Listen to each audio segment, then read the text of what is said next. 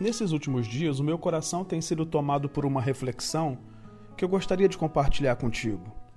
Em meio a essa pandemia, essa crise de saúde e social, que tem implicações políticas e econômicas, quais as lições que nós vamos tirar? Quando tudo isso passar, o que teremos aprendido? E a igreja, será que nós aprendemos alguma coisa com isso tudo? É o que eu quero falar com você a partir daqui.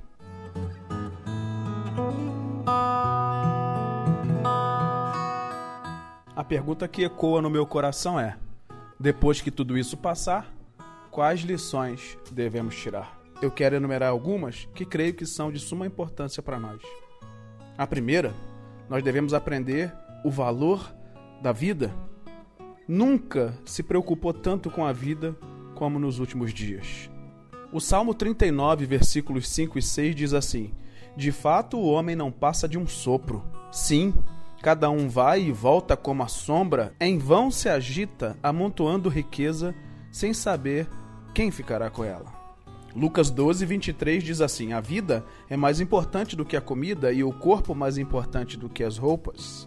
Provérbios 16, 31 nos diz: O cabelo grisalho é uma coroa de esplendor e obtém-se mediante uma vida justa. Já Tiago, no capítulo 4, versículos 13 a 15, diz assim: Ouçam agora vocês que dizem: Hoje ou amanhã iremos para esta ou aquela cidade, passaremos um ano ali, faremos negócios e ganharemos dinheiro.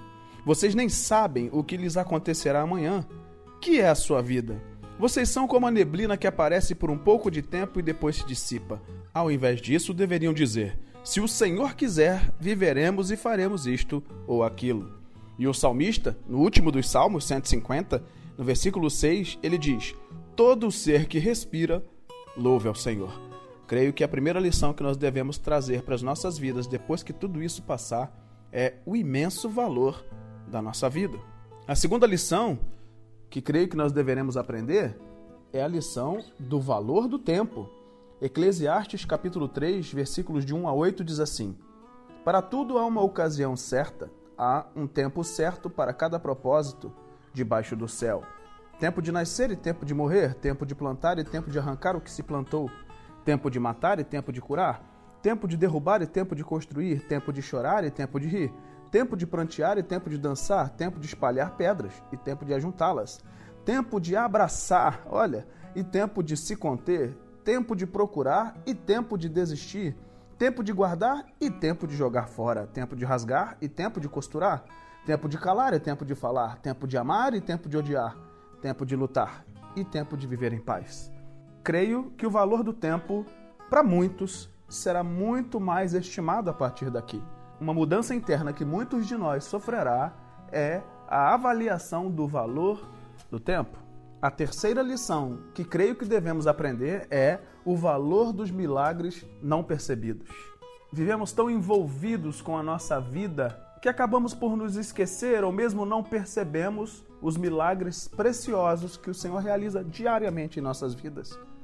Por exemplo, o milagre do fôlego de vida, ou o milagre do sustento, do trabalho, do pão nosso de cada dia, o milagre da liberdade, o ir e vir, e o milagre da saúde. Cada um desses, preciosos milagres, grandes milagres, mas que nunca foram tão percebidos quanto agora. A quarta lição é o valor da família. O Salmo 127 diz assim para nós: Se não for o Senhor o construtor da casa, será inútil trabalhar na construção. Se não é o Senhor que vigia a cidade, será inútil a sentinela montar guarda. Será inútil levantar cedo e dormir tarde, trabalhando arduamente por alimento. O Senhor concede o sono àqueles a quem ama.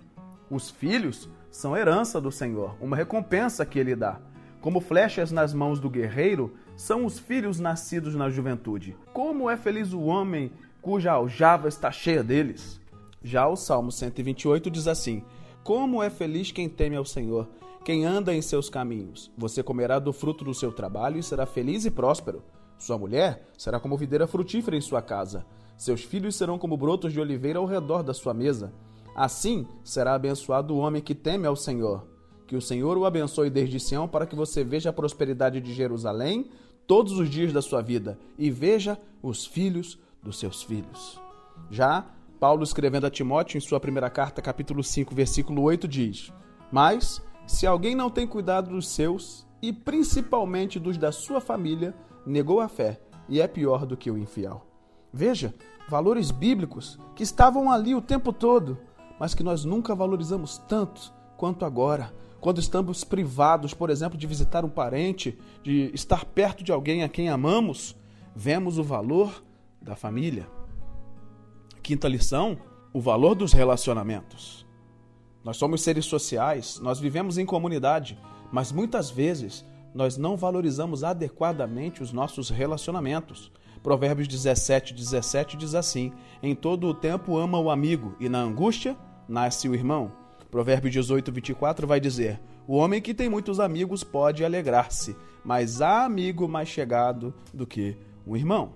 Nunca sentimos tanto desejo de falar com as pessoas, de se comunicar, de dar um abraço. O brasileiro tem essa veia cultural que nos leva ao toque, ao tato, com contato pessoal, físico. Mas na privação, nós valorizamos os relacionamentos mais do que nunca. Sexta lição: o valor da oração e da súplica. Salmo 18,6 diz assim: Na angústia, invoquei ao Senhor e clamei ao meu Deus. Desde o seu templo ouviu a minha voz e aos seus ouvidos chegou o meu clamor perante a sua face. Salmo 145, 18 diz: Perto está o Senhor de todos os que o invocam, de todos os que o invocam em verdade. Jeremias 33, 3 diz: Clama a mim e responder-te-ei, e anunciar-te-ei coisas grandes e firmes que não sabes. Tiago 5,16 diz: A oração de um justo tem grande poder e produz grandes resultados. Filipenses 4, 6 e 7 nos diz: Não estejais inquietos por coisa alguma, antes as vossas petições sejam em tudo conhecidas diante de Deus pela oração e súplicas com ações de graças. E a paz de Deus, que excede todo o entendimento, guardará os vossos corações e os vossos sentimentos em Cristo Jesus. 1 João 5,14 diz: E esta é a confiança que temos nele, que se pedimos alguma coisa segundo a sua vontade, ele nos ouve. E Romanos 12,12 12 nos diz: Alegrai-vos na esperança, sede pacientes na tribulação, perseverai na oração. Nesses tempos, vemos os cristãos se voltando para os joelhos, para a oração e para a súplica. E a pergunta é: será que nós temos aprendido esta lição também? A sétima lição é o valor da comunhão dos santos. O Salmo 27, versículo 4 diz assim: Uma coisa pedi ao Senhor e a procuro que eu possa viver na casa do Senhor todos os dias da minha vida para contemplar a bondade do Senhor e buscar sua orientação no seu templo. Salmo 84, 1 e 2 diz: Como é agradável o lugar da tua habitação, Senhor dos exércitos, a minha alma anela e até desfalece pelos teus átrios. Versículo 4 diz: Como são felizes os que habitam em tua casa. E o versículo 10 do mesmo salmo diz: Melhor é um dia nos teus átrios do que mil no outro lugar. Prefiro ficar à porta da casa do meu Deus a habitar nas tendas dos ímpios. Salmo 122, versículo 1 diz: Alegrei-me com os que me disseram: Vamos à casa do Senhor. E o Salmo clássico 133, versículo 1 diz: Como é bom e agradável quando os irmãos convivem em união. Quero crer que esse tempo de privação vai estreitar ainda mais os nossos laços de comunhão, a comunhão da igreja, para que Deus seja glorificado em nosso meio. A oitava lição é a respeito do valor da palavra de Deus. Salmo 119, versículo 105 diz assim: Lâmpada para os meus pés é a tua palavra e luz para o meu caminho. Hebreus 4,12 nos diz: Pois a palavra de Deus é viva e eficaz, e mais afiada que qualquer espada de dois gumes. Ela penetra ao ponto de dividir alma e espírito, juntas e medulas, e julga os pensamentos e intenções do coração. Vejo pessoas sedentas pela palavra de Deus nesse tempo. Mas o anseio do meu coração é que tenhamos aprendido a lição e que possamos arder de desejo de receber a genuína palavra do Senhor todos os dias da nossa vida. A nona lição é o valor do pastoreio. Jeremias 3,15 diz assim: Darei a vocês, pastores, segundo o meu coração, que os apacentem com conhecimento e com inteligência. 1 Timóteo 5, 17 e 18, Paulo diz assim a Timóteo: os presbíteros que lideram bem a igreja são dignos de dupla honra, especialmente aqueles cujo trabalho é a pregação e o ensino, pois a Escritura diz: Não amordace o boi enquanto está debulhando o cereal, e o trabalhador merece o seu salário.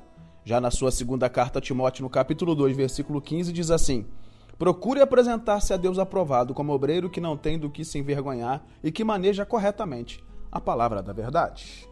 Creio que é no tempo da adversidade, da tribulação, da escassez que vemos, de fato, aqueles aos quais o Senhor tem levantado como pastores do seu rebanho.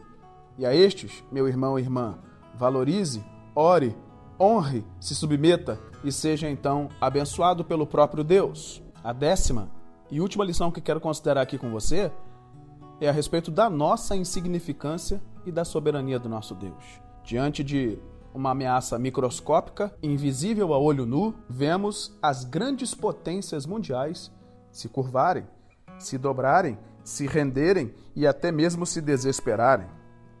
Os homens mais fortes estão se sentindo frágeis. Aqueles que tudo pareciam ter e ser, agora nada têm e nada são, porque todos os recursos não significam nada. Jeremias 32, 27 diz assim: Eu sou o Senhor, o Deus de toda a humanidade.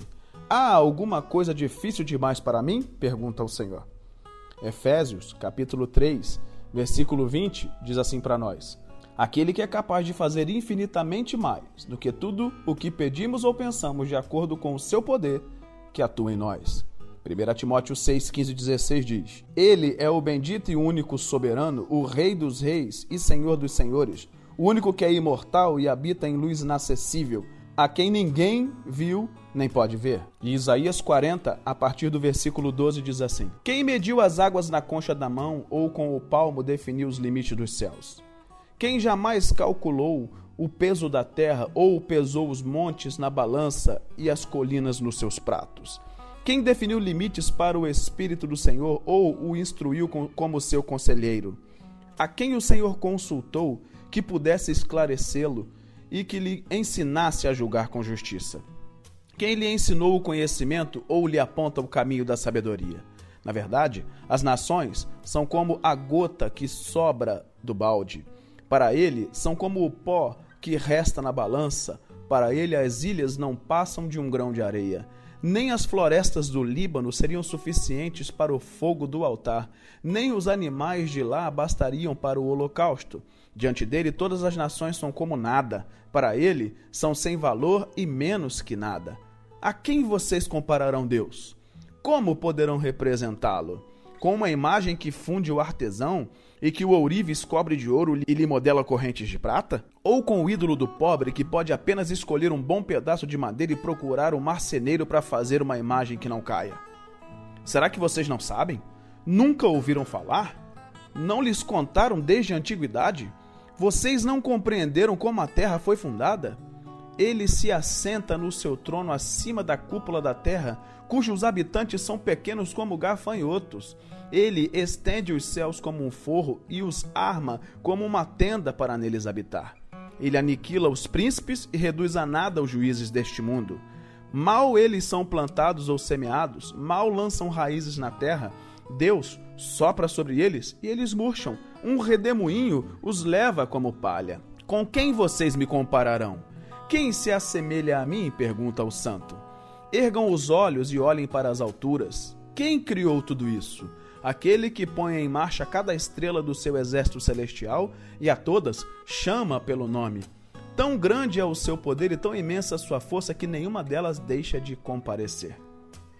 Espero, meu irmão e minha irmã, do fundo do meu coração, que não só esses valores, mas que muitos outros sejam então trazidos à tona no teu coração e que nós nunca mais sejamos os mesmos e que a nossa vida nunca mais permaneça no estágio em que estava até aqui depois de que tudo isso passar.